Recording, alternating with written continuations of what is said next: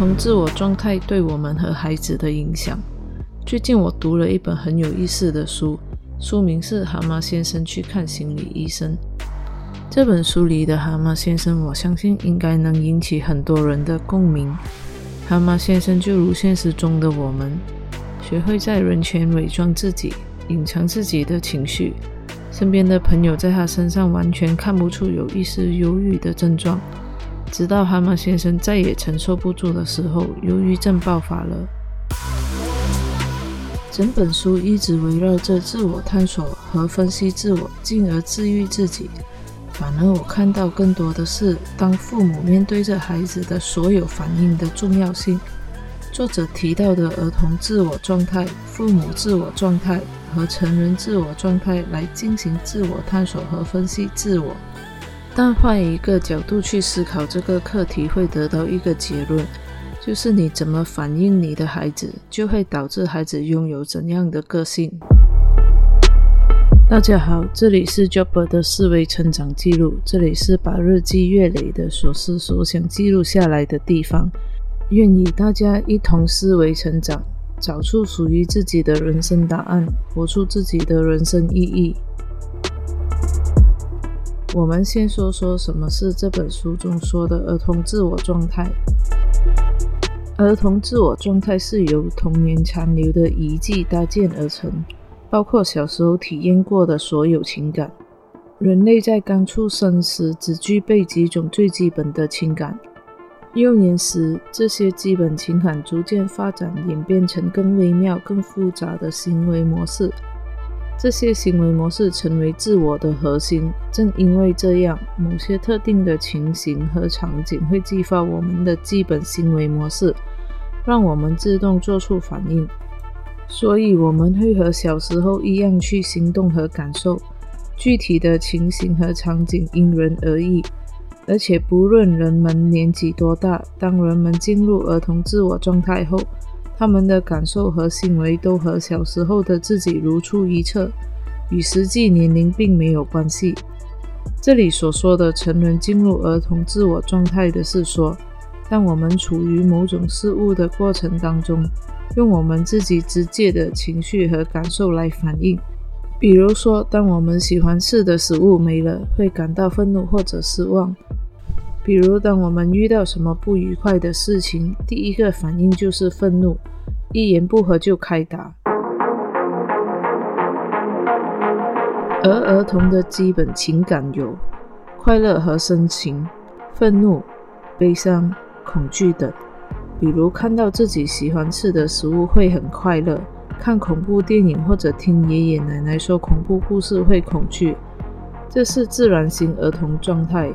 从出生第一天开始，这些天生的情感就会开始运作。随着孩子的逐渐长大，他的情感世界也开始丰富。但在这个过程中，也有其他的因素参与进来。最重要的因素就是父母，他们从一开始就对孩子的意识产生影响。孩子做的几乎所有事情都会引发父母的某些反应。这些反应对孩子具有深远的影响，当然也包括所遇到的其他人事物，但父母还是影响最大的。毕竟孩子的最初依赖还是父母，所以当孩子成长的过程当中经历过的所有人事物，父母的反应和扮演的角色都至关重要。比如面对哭闹的孩子，母亲通常的反应是给予爱和安抚。但也有没什么耐心的父母会做出缺乏爱心的举动，或者表现得很严厉，又或者会故意无视孩子的哭闹，怕宠坏孩子。当然，绝大部分父母都会尽自己全力来养育孩子，不会故意伤害孩子。但父母也是人，也会不可避免地把他们的观念和行为传递给后代。所以，孩子们学会的是。如何应对和预防因此而产生的后果？对孩子而言，父母就如巨人般强大，而孩子只能全然依靠这父母。当面对父母所抛出的所有反应的时候，孩子唯一能做的就是去适应父母的每一次喜怒无常，慢慢的产生了适应型儿童状态。比如，当孩子面对父母的责骂的时候，当下的第一个反应肯定就是会害怕，进而想办法的不再让自己受到责骂，而延伸出道歉、说谎、逃避和叛逆。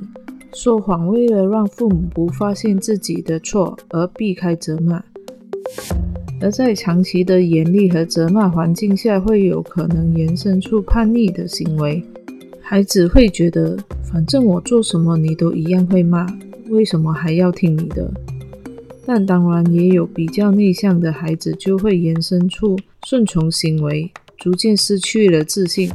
这些都只是其中的一些比喻，还会有更多不同的延伸。人性之复杂，不是三言两语就能道得明的。适应型儿童状态里包含了顺从行为。取悦行为、道歉、依赖，而书中的蛤蟆先生从小就生活在严厉的父亲和懦弱溺爱的母亲的环境中长大。严厉的父亲让他从小就因为无处可逃而只能顺从，一味因为父亲的不满意而道歉，同时很渴望得到更多父亲的爱，渴望得到父亲的认可。所以他变得爱炫耀，甚至放任自己用浮夸和愚蠢的行为来博得他们的关注。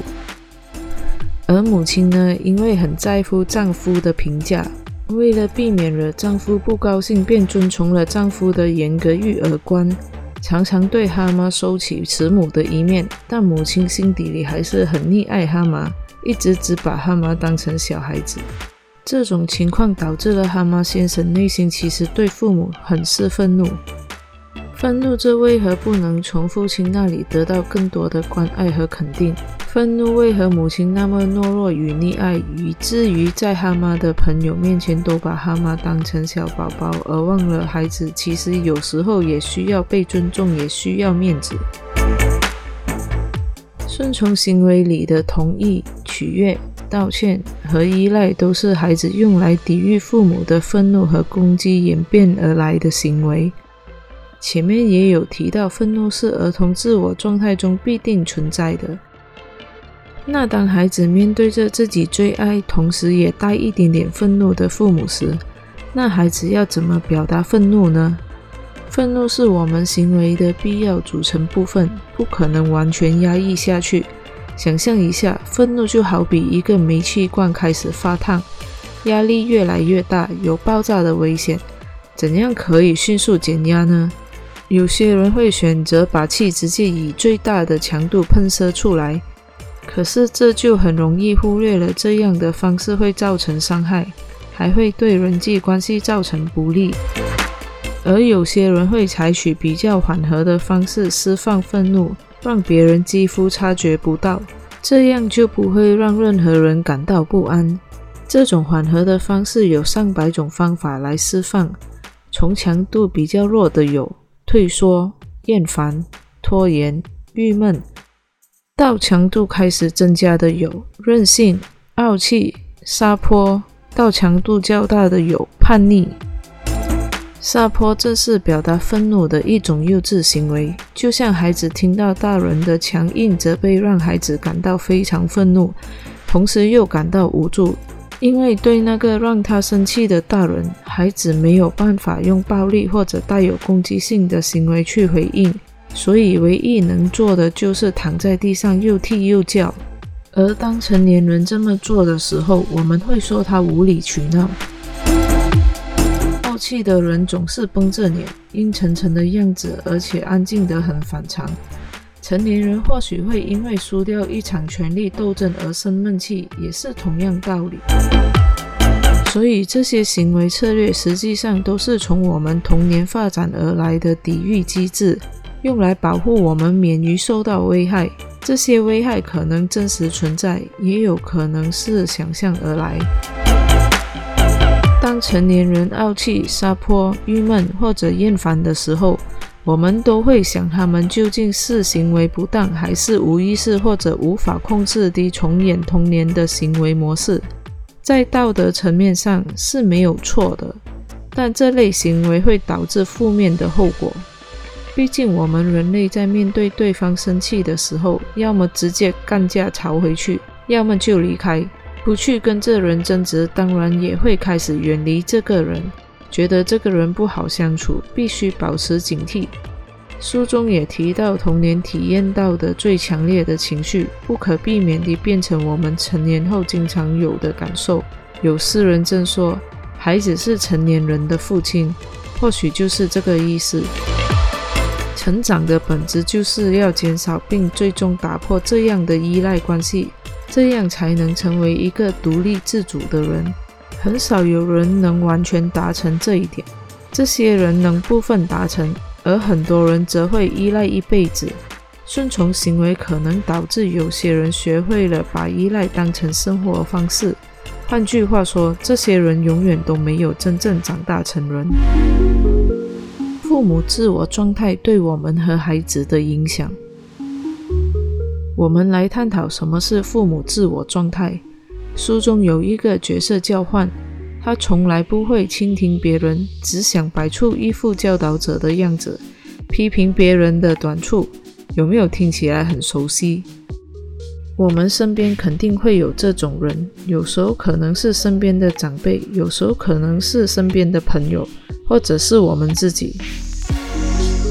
在处于父母自我状态时，我们表现得正如自己的父母。父母自我状态包含了自出生起我们从父母那里学到的所有价值观和道德观，还包含了对生活的评判标准，让我们借此判断是非对错。这些价值观来自父母，所以父母是最能左右我们行为的人。他们的言行塑造了我们童年的生活，也不可避免地对我们之后的人生产生影响。不过，我们绝对不是父母的翻版。虽然父母对我们的影响极大，但每个人自身的独立性确保了我们不是父母的复制品，而是独立的个体。再想想，我们的父母在我们小时候犯错或者达不到他们的要求的时候，通常会摆出怎么样的姿态？是不是要么都会愤怒责骂，要么爱批评，很严厉？要么就是拿自己和其他小孩比较，这属于挑剔型父母；也会有养育型父母，帮孩子预设了孩子的道路，控制了孩子的方方面面，用一句“我吃盐多过你吃米”来暗示孩子遵从自己的安排。其实这句话真的蛮自我和自大的，这样不仅伤害了孩子的独立自信。更甚的会让孩子觉得，怎么就不能听听我的想法呢？然后再来一句“我这是为了你好”，来情绪勒索孩子，而忽略了孩子真正的需求，还直接把孩子推往越来越依赖大人的方向。孩子和大人都一样的，都需要好好的沟通。不要以为孩子还小，他听不懂。其实孩子学习能力很快，他会懂的。书中提到，每个人都有父母自我状态，即使不是运用在别人身上，也会运用在自己身上，就是自我审判。当然，自我审视、自我审判在我们人生里是不可缺失的，因为没有一个人是完美的。当我们犯错了，或者知道自己在什么方面做得不够好，我们都必须去自我审视，从中学习。但是，如果是过多的自我审判，甚至到了极端的话，就会对我们造成很大的影响，会让我们没自信、自卑、内疚，让我们觉得自己方方面面都不如别人。时间久了，我们就会陷入一种状态里，叫自我受害者状态。在这种状态下，我们会觉得为什么倒霉的总是我？为什么瞧不起我？为什么戴有色眼镜看我，会觉得所有事情都在针对我？为什么别人的东西总是比我好？为什么总是我？进而会接受自己就是不好的，遇到困难会特别容易放弃，因为心里总会出现一句：“好吧，我就是不好，我就是有问题，都是因为我才会发生这些事情。”没有一种批判比自我批判更强烈。也没有一个法官比我们自己更严苛。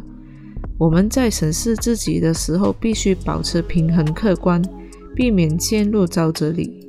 从另一个角度去思考这个问题，如果我们也时常对孩子这样批判，是不是也会让他们陷入同样的沼泽里呢？当然，我们还有成人自我状态，加上它就形成了自我状态的三位一体，分别是父母、成人、儿童状态。这三位一体也代表了人格的结构。好了，这期内容就到这里，感谢支持。在下期节目中，我会继续探讨什么是成人自我状态和这对我们的影响，敬请留守。